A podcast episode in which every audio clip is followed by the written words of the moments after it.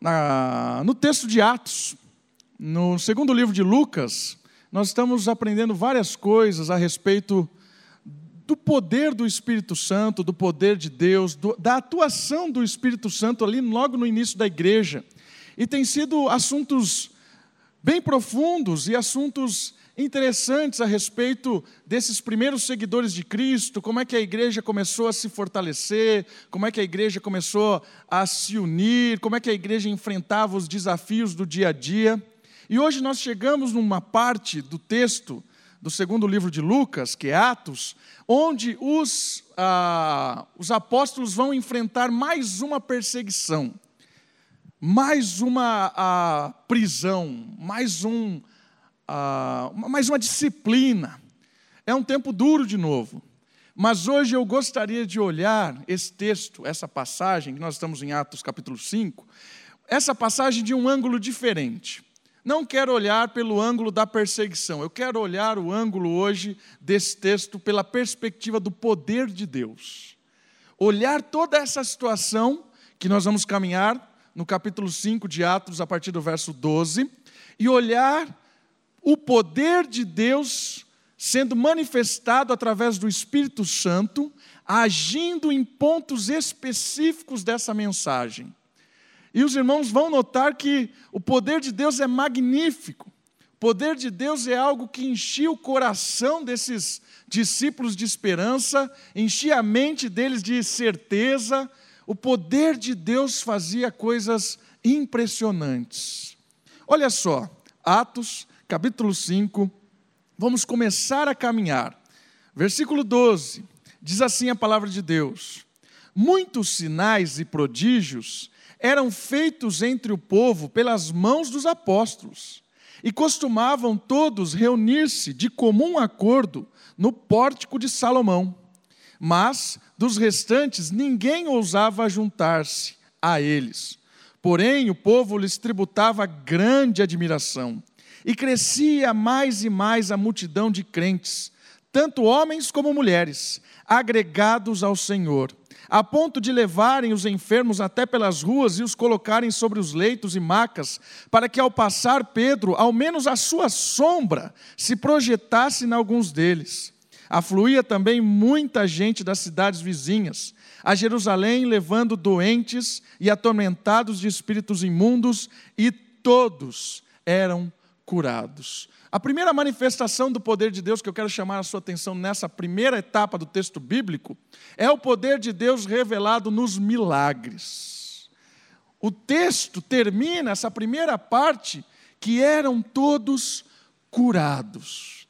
A manifestação do Espírito trouxe aquele, aqueles apóstolos um poder magnífico que parece ali, lendo o texto, que a sombra de Pedro era projetada e quando Pedro passava, a sombra curava, expulsava demônios. Foi uma época magnífica de milagres. Eu gostaria de pontuar uma coisa importante que às vezes a gente esquece de pontuar. Deus é o mesmo ontem, hoje e sempre, sem dúvida. Deus é o mesmo ontem, hoje e sempre. É um Deus que faz, fez e continuará fazendo maravilhas e milagres de forma extraordinária. Mas uma coisa que eu gostaria de pontuar antes de conversar sobre milagre é que existe um período na história da igreja chamado do período apostólico. E esse período apostólico é o período em que a igreja está começando a colocar os seus primeiros tijolinhos sobre o alicerce que é Cristo. A mensagem está sendo estabelecida, está começando a formar a casinha da igreja, está lá na base ainda. E nessa era apostólica, algo era muito importante: a confirmação de que a mensagem era verdade de, de que aquilo que os apóstolos estavam anunciando era verdade. Então, uma das formas de Deus mostrar que era verdade era através das manifestações miraculosas do Espírito Santo, através de dons maravilhosos, magníficos, dons de cura, de milagres, e é muito interessante olhar que sempre a palavra, ah, esses milagres, vêm junto com os apóstolos. Olha lá o primeiro versículo que nós lemos. Muitos sinais e prodígios eram feitos entre eles, o entre o povo, pelas mãos dos apóstolos. É legal olhar isso, principalmente o livro de Atos, e até os, o, o, os outros, as outras cartas, elas colocam a ênfase que os apóstolos faziam grandes maravilhas. Então, o propósito inicial do estabelecimento da igreja, nessa era chamada era apostólica, era uma era em que a sombra de Pedro curava. E as pessoas admiravam e tinham certeza de, de, que aquela mensagem era verdadeira. O dom de língua se manifestava de uma forma em que os judeus olhavam e eles, eles anunciavam, ouviam a mensagem anunciada por línguas estrangeiras, isso confirmando uma profecia lá do Antigo Testamento em que dizia assim: toda vez que Israel, toda vez que o povo de Israel negasse a verdade de Deus, eles ouviriam a mensagem pregada por línguas estranhas. Então, quando eles negaram a palavra de Deus no Antigo Testamento, eles ouviram línguas estranhas pregadas pelos babilônicos, ouviram línguas estranhas pregadas pelos assírios, e no Novo Testamento ouviram línguas estranhas pregadas em diversas línguas a mensagem de salvação. Então, o dom de línguas tinha um objetivo muito interessante de pregar que a mensagem era verdadeira as curas e maravilhas extraordinárias de todo momento, tinha como objetivo validar a mensagem. Era o momento de estabelecer o alicerce da igreja. Isso é importante, de pontuar logo de cara, porque às vezes a gente esquece disso. Nós não temos mais apóstolos, irmãos. Os apóstolos de hoje não são apóstolos nesse sentido aqui, porque os apóstolos acabou o dom de apóstolo, o ofício de apóstolo, melhor dizendo, não o dom, mas o ofício de apóstolo, acabou quando o último morreu, porque era o estabelecer da igreja. Depois veio a segunda etapa da igreja, a terceira etapa da igreja, quarta, quinta. Irmãos, nós estamos quase na última etapa da igreja. Então, a confirmação do evangelho não é mais necessária naquele sentido. Mas isso não quer dizer que os milagres não existam. Muitas vezes a gente vai para o outro extremo. A gente vira uma igreja fria, em que não crê mais nos milagres de Deus. Irmãos, milagres acontecem. E uma coisa importante de notar: milagre não é algo comum. A definição de milagre, de algo miraculoso, é algo que vai contra aquilo que é explicado naturalmente. É algo que aconteceu e ninguém sabe explicar. Né? Às vezes a gente usa milagre para dizer que o irmão veio na igreja. Ah, finalmente veio na igreja, que milagre. Não, isso não é um milagre, né? isso é uma obrigação. Milagre é outra coisa. Milagre é quando acontece algo que é inexplicável naturalmente. Milagre é quando acontece uma cura, um livramento, um, algo inexplicável por leis naturais. Isso acontece, irmãos, ainda hoje. Deus ainda usa milagres para confirmar a mensagem no coração de alguém. Deus ainda usa milagres para expandir o reino dele. E você pode ouvir centenas e milhares de histórias de pessoas que estão levando o Evangelho e que experimentam de milagres maravilhosos. Ou mesmo no nosso meio, pessoas que experimentam milagres maravilhosos, milagres que não têm explicação de mudança de vida de alguém que não tinha como mudar, alguém desenganado pela medicina, curado, alguém que estava completamente longe, perdido nas drogas, restaurado. Irmãos, milagres acontecem. A obra miraculosa de Deus acontece ainda hoje. Mas às vezes a gente é cético, às vezes a gente não crê, às vezes a gente está frio, está distante de Deus. Estamos vivendo um cristianismo só de ritual, só de formalismo, aquela religiosidade de vai na igreja, vai para casa, vai na igreja, ah, está frio, não vou na igreja. Ah, ah, não, não vou na igreja. Ah, não vou. Sabe, isso não vai experimentar milagre. Porque você olha a história desses caras aqui, eles estavam ali apanhando o tempo todo e iam para lá e tinham prazer de estar juntos, né? O tempo todo comendo a refeição junto, orando junto, perseverando na doutrina dos apóstolos, perseverava, lutando, uma igreja vibrante e os milagres aconteciam. Irmãos, quer experimentar um milagre na sua vida? Aproxima-se de Deus. Esteja sensível ao Espírito. Busque uma intimidade maior com o Senhor.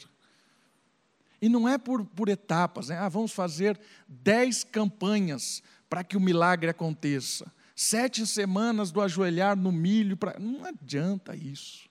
Não adianta.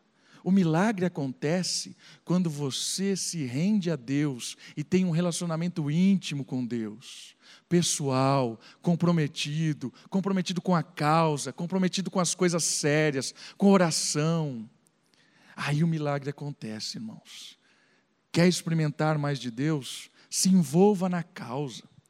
Quer conhecer mais do poder de Deus? Ame mais a Deus. Busque mais a Deus. E eu quero dizer para os irmãos: o milagre acontece. Deus faz milagres ainda hoje. Faz. E pode fazer na sua vida. Deus é o Criador de todas as coisas e soberano sobre tudo o que criou. Por isso, feitos miraculosos ainda acontecem no meio do seu povo. Acontecem, irmãos. O poder de Deus ainda é manifesto através de milagres. Volta para o texto bíblico. Vamos caminhar um pouco mais. Vamos ver o poder de Deus através do Espírito se manifestando de uma outra maneira. Versículo 17. Vamos seguir caminhando no texto. Levantando-se, porém, o sumo sacerdote e todos que estavam com ele, isto é, a seita dos saduceus, tomaram-se de inveja, prenderam os apóstolos e os recolheram à prisão pública. Mas de noite, um anjo do Senhor abriu as portas dos cárceres e, conduzindo-os para fora, lhes disse: Ide, e apresentando-vos no templo, dizei ao povo todas as palavras desta vida. Tendo ouvido isto, logo ao romper do dia, entraram no templo e ensinavam.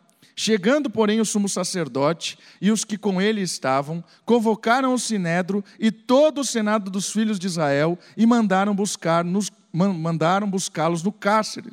Mas os guardas, indo, não os acharam no cárcere. E tendo voltado, relataram, dizendo: Achamos o cárcere fechado com toda a segurança e as sentinelas nos seus postos junto às portas, mas abrindo-as, a ninguém encontramos dentro. Quando o capitão do templo e os principais sacerdotes ouviram estas informações, ficaram perplexos a respeito deles e do, do que viria a ser isto. Nesse interim, alguém chegou e lhe comunicou: Eis que os homens que recolhestes no cárcere estão no templo ensinando o povo. Nisto, indo o capitão e os guardas os trouxeram sem violência, porque temiam ser apedrejados pelo povo. Trouxeram-nos, apresentando ao sinédrio, e o sumo sacerdote interrogou-os, dizendo: Até aí. A segunda manifestação do poder de Deus nessa história é algo fantástico. É por meio de anjos, irmãos. Percebeu como é que eles saíram da prisão? Um anjo foi lá e tirou eles de uma maneira extraordinária. O que é anjo? A palavra anjo significa mensageiro, enviado, aquele que cumpre uma missão. E os anjos são criaturas de Deus. Deus criou os anjos assim como criou o ser humano. Entenda uma coisa: anjo não são almas penadas, pessoas que morrem viram anjo. Não. Ser humano, quando morre, não vira anjo. Ser humano, quando morre, ou vai para a presença do Senhor Jesus, ou vai para um lugar de tormento chamado inferno. Não existe alma penada. Não existe.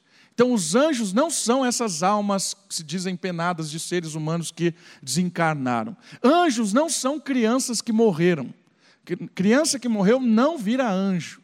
Anjo, irmãos, são seres espirituais criados por Deus num determinado história, num determinado tempo em que nós conhecemos muito pouco. A Bíblia é um livro humano escrito para seres humanos. Então nós não temos detalhes a respeito da história dos anjos. A gente não entende muito bem como eles foram criados, o que aconteceu para que Satanás ah, afrontasse a Deus. A gente não sabe direito o que aconteceu nessas histórias, porque tudo que a gente conhece a respeito dos anjos e da afronta de Satanás, né, quando o anjo de luz caiu e virou o, o, o anjo afrontador, o demônio, a gente tem eh, eh, conhecimento disso muito limitado, porque são alusões, citações. Né? A gente vê isso em Ezequiel, em Jeremias, quando há acusação contra um rei, por exemplo, ó oh, rei de Tiro, você é como. Aí ele cita o que aconteceu, mas muito de leve, porque não é o propósito da Bíblia contar a história desse mundo espiritual dos anjos, não é. Mas por algum motivo, Deus trouxe esses anjos para auxiliar na igreja, para auxiliar na história do homem. Por algum motivo que a Bíblia não deixa claro, esses anjos vieram para a nossa história. Tanto o anjo caído, que foi o primeiro que tentou Eva, quanto os anjos auxiliadores, chamados na Bíblia de anjos eleitos. Esses anjos são, ah, fazem parte da nossa história nesse momento. E é legal perceber que Deus comanda esses anjos. Deus usa esses anjos para cuidar dos seus. Deus usa esses anjos para mostrar o teu poder. É interessante olhar isso. Olha só, criaturas de Deus que são mensageiros, protetores e espectadores da história humana. Olha só esse texto. Abra comigo em Mateus, capítulo 18, verso 10. Olha o que esse texto diz dos anjos. Mateus capítulo 18, verso 10. O poder de Deus manifestado por meio das suas criaturas espirituais denominadas por anjos. Mateus capítulo 18, versículo 10. Olha o que diz esse texto. Vede, não desprezei a qualquer destes pequeninos porque eu vos afirmo que os anjos deles, ou seja, os seus anjos, nos céus veem incessantemente a face de meu Pai Celeste. Olha que interessante. Os anjos que estão próximos, os anjos deles, sabe quem são os pequeninos? No Novo Testamento, a palavra usada aqui para pequeninos, ela é usada para os seguidores de Cristo, os servos de Deus, o povo de Deus. Não está não tá, não tá ligado pra, com criança, não é isso. Está ligado com todos aqueles que fazem parte do povo de Deus. A palavra pequeninos é como Deus trata os seus filhos, aqueles a quem se renderam a Cristo, aqueles que foram transformados por Jesus. E aí está dizendo que Deus usa os anjos para cuidar deles, para estar tá próximo. Os anjos, como uma forma, uma proteção espiritual. Deus poderia fazer isso sozinho, irmãos, mas eu não sei por que Ele usa esses seres criados para fazer isso. E esses seres criados têm grande prazer em alegria, em trabalhar na obra humana, em auxiliar, em servir aos homens. Olha o outro texto, Hebreus capítulo 1, versículo 14. Abra sua Bíblia lá na carta de Hebreus, capítulo 1, versículo 14. Olha só o que o autor de Hebreus, versículo 14 do capítulo 1, diz sobre os anjos.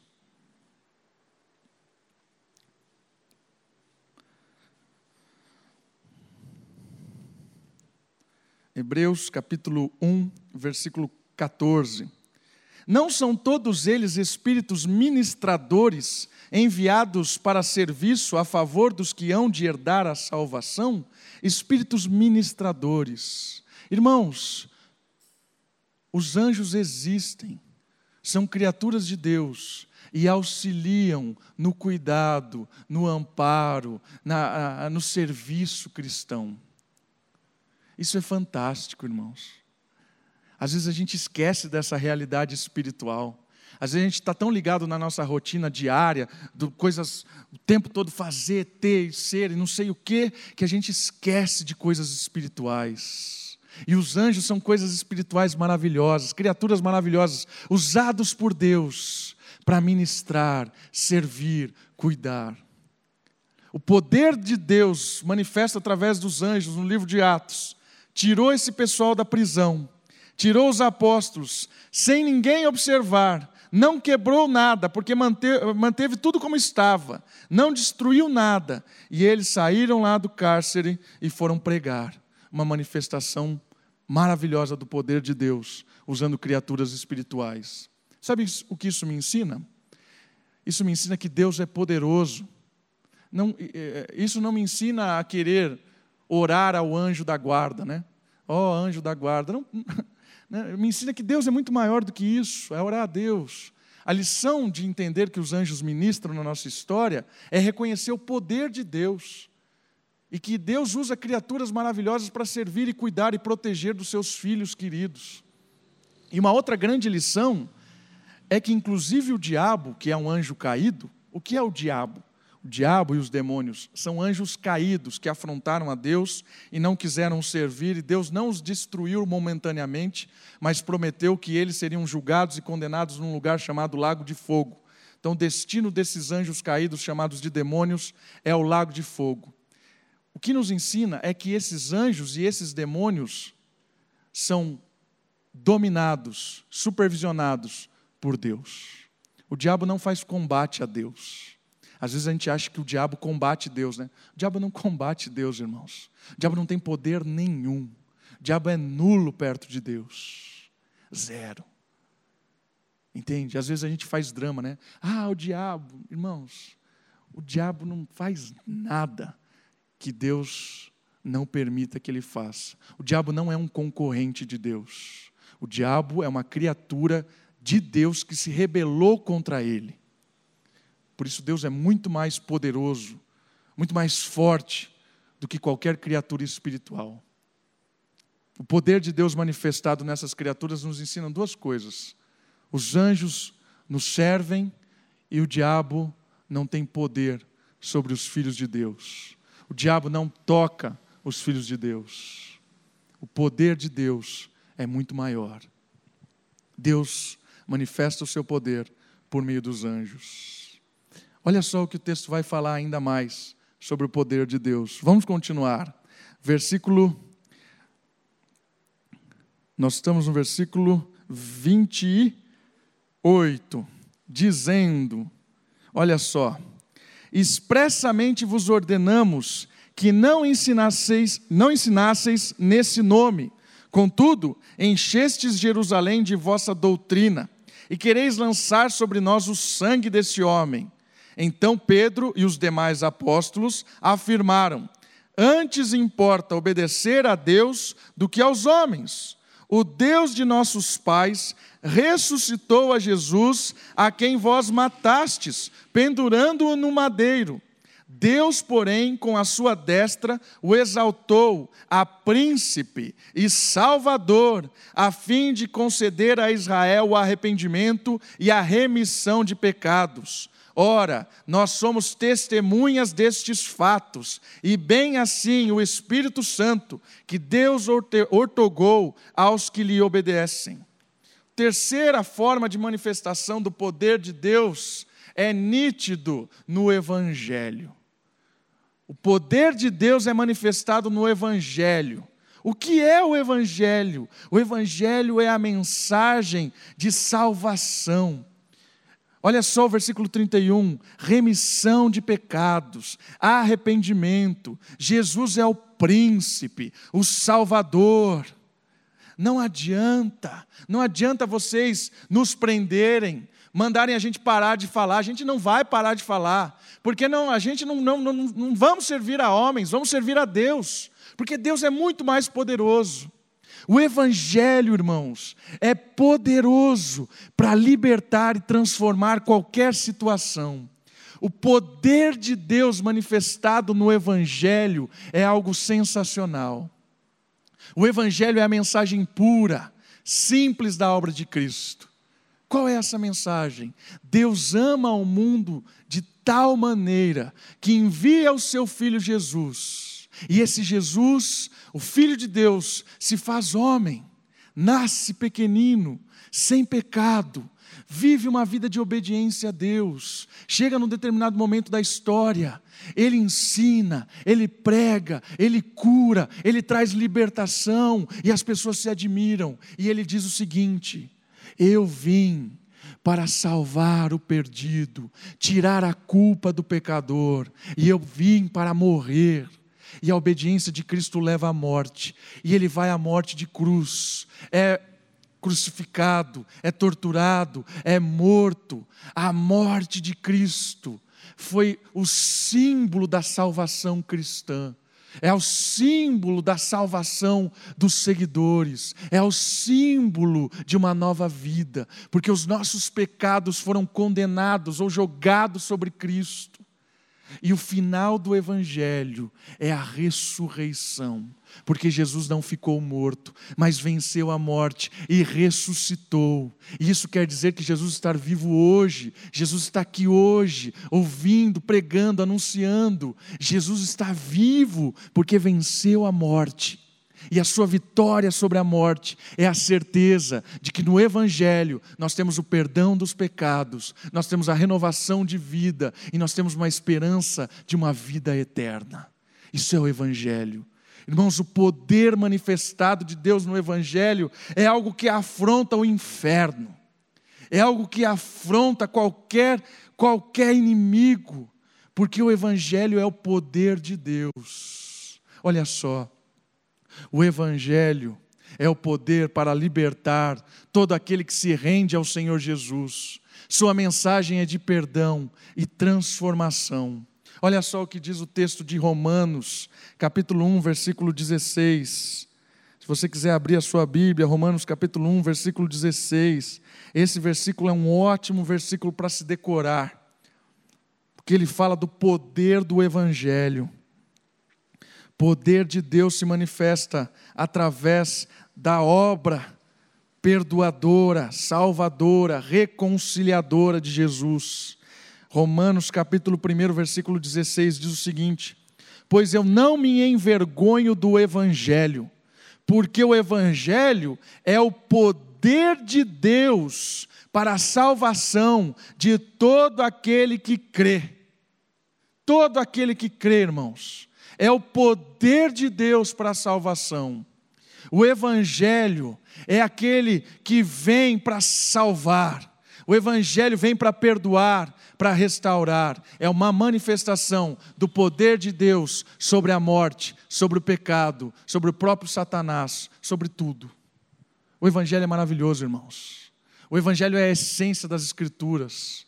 O Evangelho é que nos reconcilia com Deus. Éramos inimigos, podemos ser amigos. Éramos filhos da desobediência, agora somos filhos da obediência. Tínhamos a guerra contra Deus, agora nós temos amizade. Tudo pela obra de Cristo, que é o Evangelho. O poder de Deus se manifesta por meio da mensagem e da obra de Cristo. Volte sua Bíblia em Atos. Vamos ver mais um aspecto do poder de Deus se manifestando nos milagres, se manifestando por meio dos anjos, se manifestando por meio do evangelho. E agora vamos para mais uma parte, Atos capítulo 5. Versículo 33 agora. Depois de ouvirem o poder do evangelho, olha o que só os líderes vão fazer, os poderosos religiosos. Eles, porém, ouvindo, se enfureceram e queriam matá-los. Mas levantando-se no sinédrio um fariseu chamado Gamaliel, mestre da lei, acatado por todo o povo, mandou retirar os homens por um pouco. E lhe disse: Israelitas, atentai bem no que ides fazer a estes homens, porque antes destes dias se levantou Teudas, insinuando ser ele alguma coisa, ao qual se agregaram cerca de quatrocentos homens, mas ele foi morto e todos quanto lhes prestavam obediência se dissiparam e deram em nada. Depois desse, levantou-se um tal de Judas, o galileu, nos dias do recenseamento. E levou muito consigo, também este pereceu, e todos quantos lhe obedeciam foram dispersos. Agora vos digo: dai de mão a estes homens, a estes homens, deixai-os, porque se este conselho ou esta obra vem de homens, perecerá mas se é de Deus, não podereis destruí-los, para que não sejais porventura achados lutando contra Deus, e concordarão com Ele. Até aí por enquanto. Olha só o que o conselho de Gamaliel nos ensina a respeito do poder de Deus.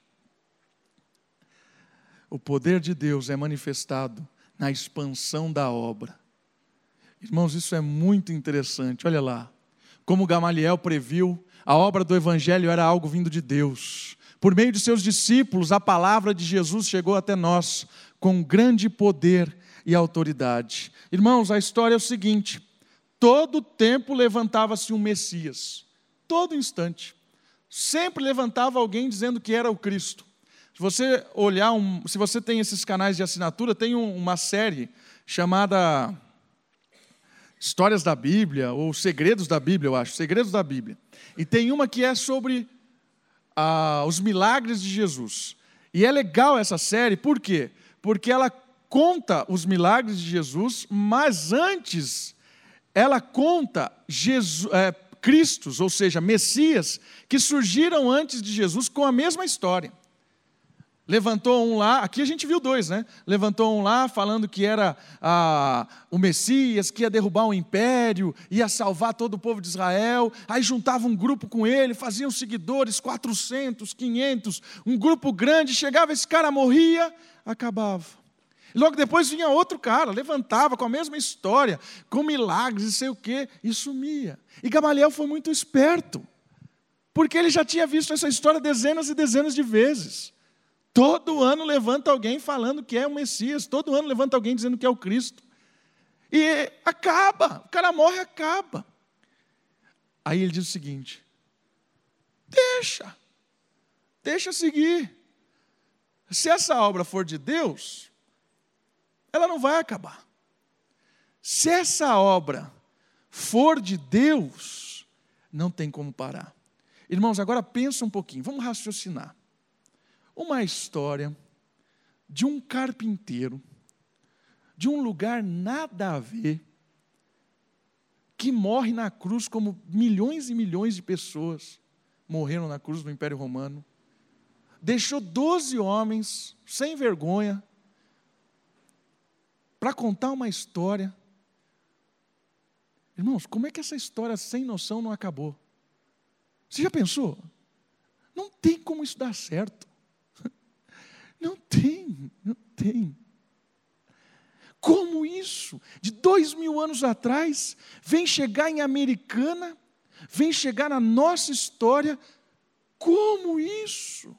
É ilógico, é irreal. Quantas histórias de Jerusalém você conhece além de Jesus?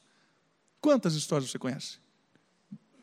Quantos? Quantos personagens daquele, daquela época você conhece sem ser pela Bíblia? Quantos? Nenhum. Ninguém conhece nada, porque é as histórias são irrelevantes. Irmãos, o poder de Deus na obra, na história de Jesus é fantástico. Se essa história não fosse real, se Jesus não tivesse ressuscitado de fato, se Jesus não tivesse, se Jesus não fosse Deus, se essa obra não fosse de Deus, ela nunca chegaria aqui. Nunca, não tem como chegar. Não tem. Essa história, Gamaliel acertou em cheio aqui. Essa história é de Deus. A história de Jesus, os milagres, os feitos de Jesus, só pode ser de Deus. Não tem explicação lógica.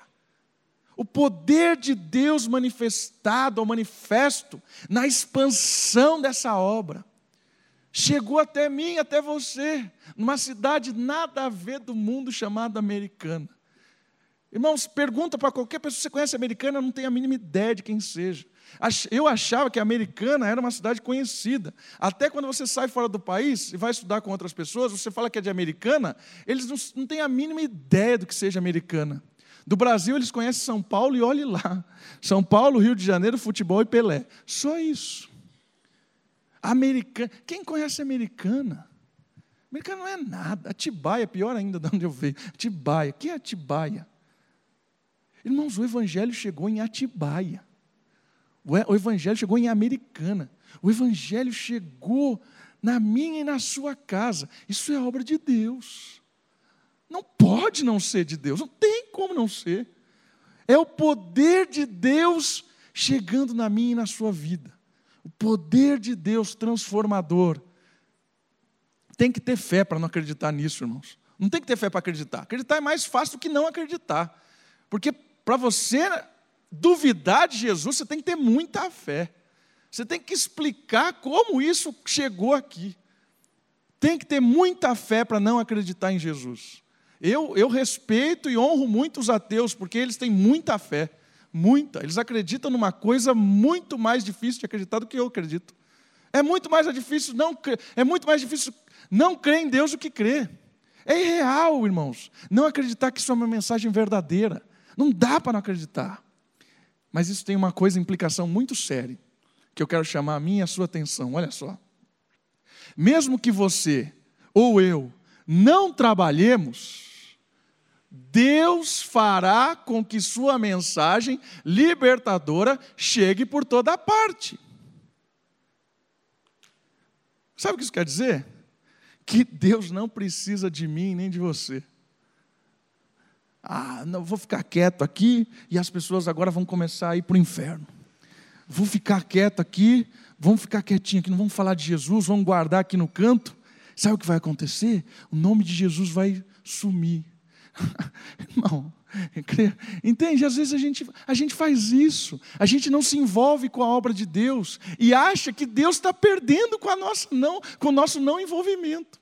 Deus está perdendo quando eu não, não se envolvo, porque eu sou bom demais, eu sou bom demais, eu contribuo, trabalho muito, trabalho muito para o reino, sou muito bom. Quando eu paro de trabalhar, ah, a igreja sofre.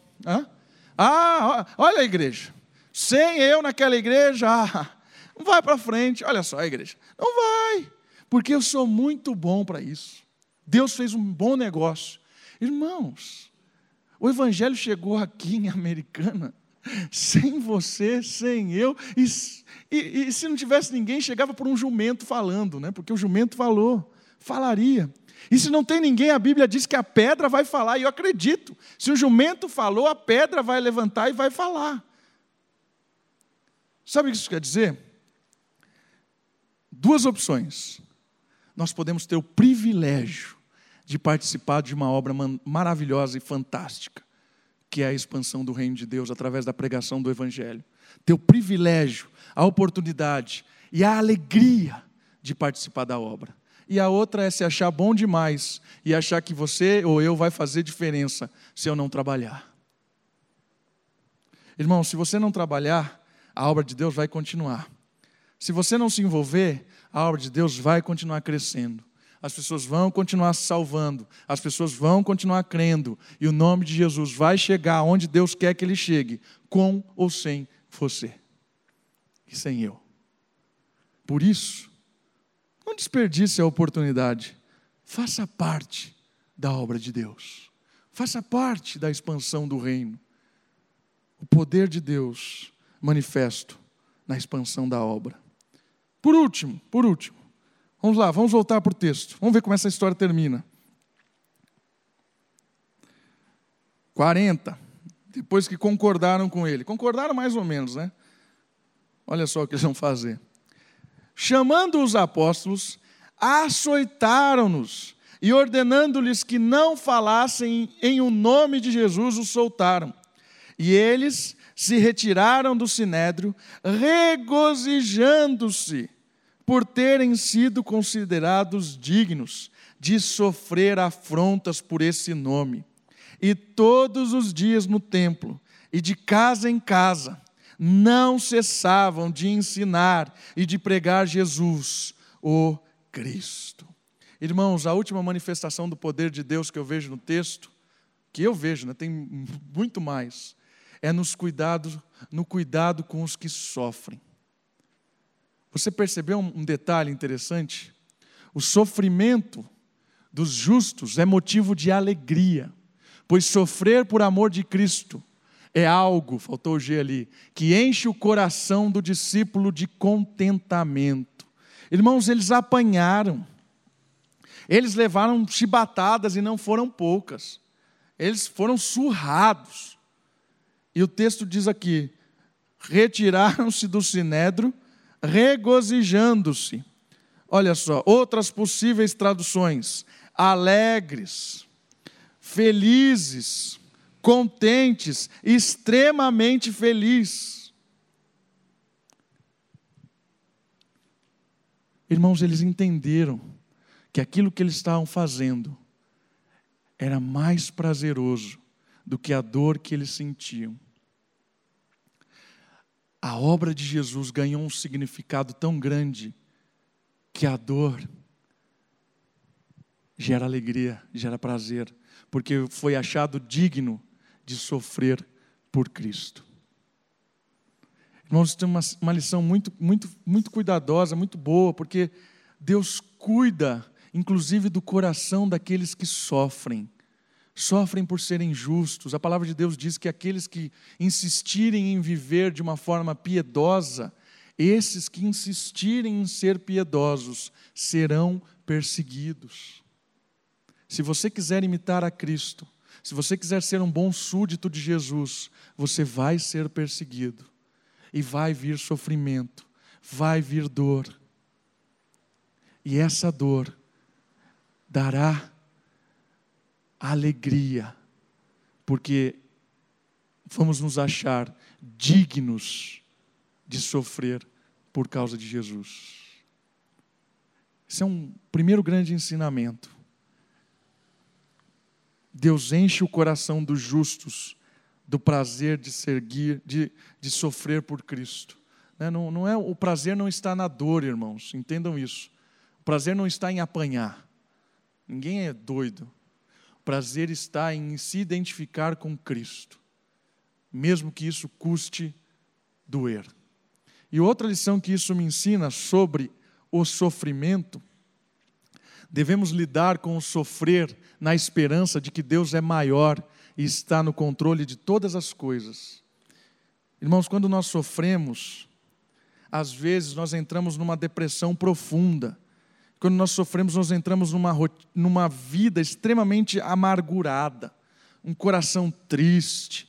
Ah, o que eu fiz contra Deus? Ah, o que eu fiz? Ah, o Senhor está de mal de mim. Ah, o que aconteceu? Irmãos, o sofrimento, a primeira coisa que vem na nossa cabeça quando a gente começa a sofrer é que a gente fez alguma coisa de errado para Deus. Se você é como eu, é a primeira coisa que eu penso. É, começo a sofrer alguma coisa, eu fico pensando assim: o que será que eu fiz contra Deus?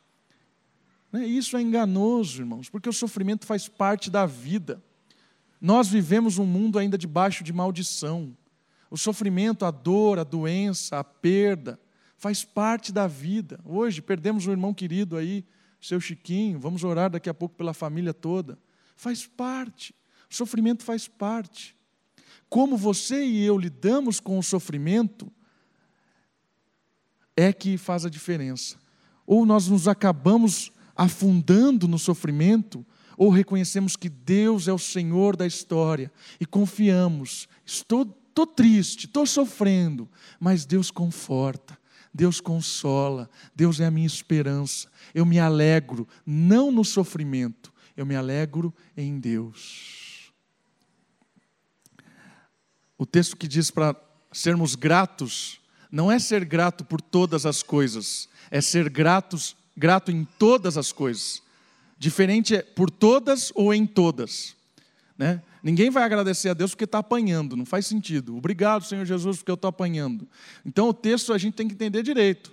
Não é ser grato por todas as coisas, é ser grato em todas as coisas. Essa é a diferença. Estou apanhando, eu estou não estou não estou alegre porque estou apanhando. Eu estou alegre porque nessa situação Deus está promovendo paciência, cura, limpando o caráter. A gente precisa aprender a lidar com o sofrimento, porque o poder de Deus se manifesta no cuidado com os que sofrem. Irmãos, nosso Deus é poderoso, irmãos. Nosso Deus é fantástico. Às vezes a gente vive, fica vivendo de migalhas. Vamos parar de viver de migalhas. Vamos começar a comer carne como o apóstolo Paulo diz para os irmãos em Corinto, em Corinto. Para de tomar leite, começa a comer carne. Para de ser criancinha, começa a comer carne. Experimente do poder de Deus, irmãos.